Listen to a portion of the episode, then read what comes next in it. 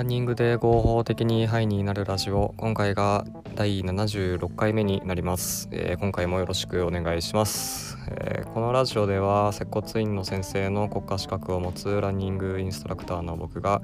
運動をするとメンタルが健康になりますよっていうお話やランニングに関するお役立ち情報を健康に関するお役立ち情報などをお話ししているラジオです。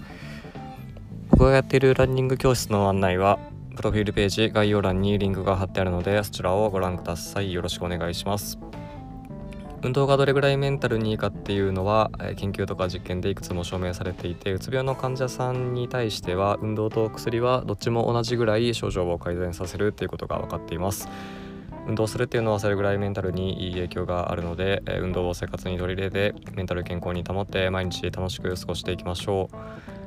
えー、最近はですね、まあ、食品関係のお話から、えー、ストレスを軽減していきましょうっていうお話が多いんですけれども、えー、今回も引き続きですね、え食品とメンタルに関連するお話をしていこうと思います。で今回お話しするのはですね、えー、メンタルが健康な人はこういう食事をしているっていうお話をしていきます。でもこれは結論から言いますとですね、えー、野菜や果物を食べる人が人の方がメンタルは健康だっていうことが分かっています。でこれはですね、えー、オタゴ大学っていうところの研究によるものです。オタゴ大学の研究では野菜や果物を食べる人の方がメンタルは健康だっていうことが分かっているそうですね。で、えーと、加工されていない野菜とか果物ほどメンタルの改善と強い相関関係があるっていうことも分かってるんで、えー、そう加工されてない野菜果物すごいメンタルにいいんですよ。あの加工されてる野菜果物ってうんとまあ分かりやすいとこで言うと野菜ジュースとかねフルーツジュースとか、まあ、そういうところですよね。ああいうのってこう食物繊維とかがね、えー、もうほぼほぼないような状態ですからね。もう完全に砂糖とかねまあ甘甘みが主に残ってますけど、うん、だからまあそう結論的に言うともう野菜ジュース飲むよりも野菜食べた方がもう健康になりますよっていうことなんですよ。まあね当たり前だと思うんですけど。そう。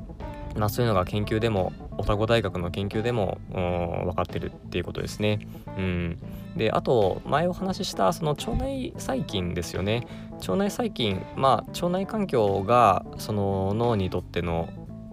うん影響っていうのもすごい大きいんですよね。腸内環境が悪いとこう脳の方でもねあのー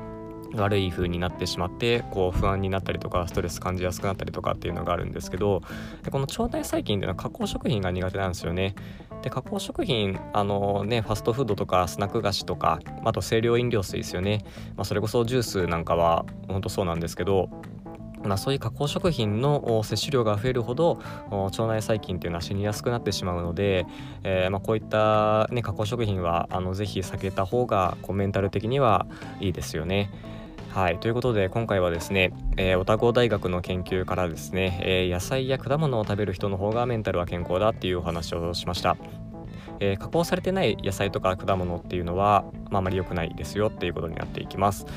はいということで今回のお話が何か参考になれば幸いです。はいでは今回はこれで終わります。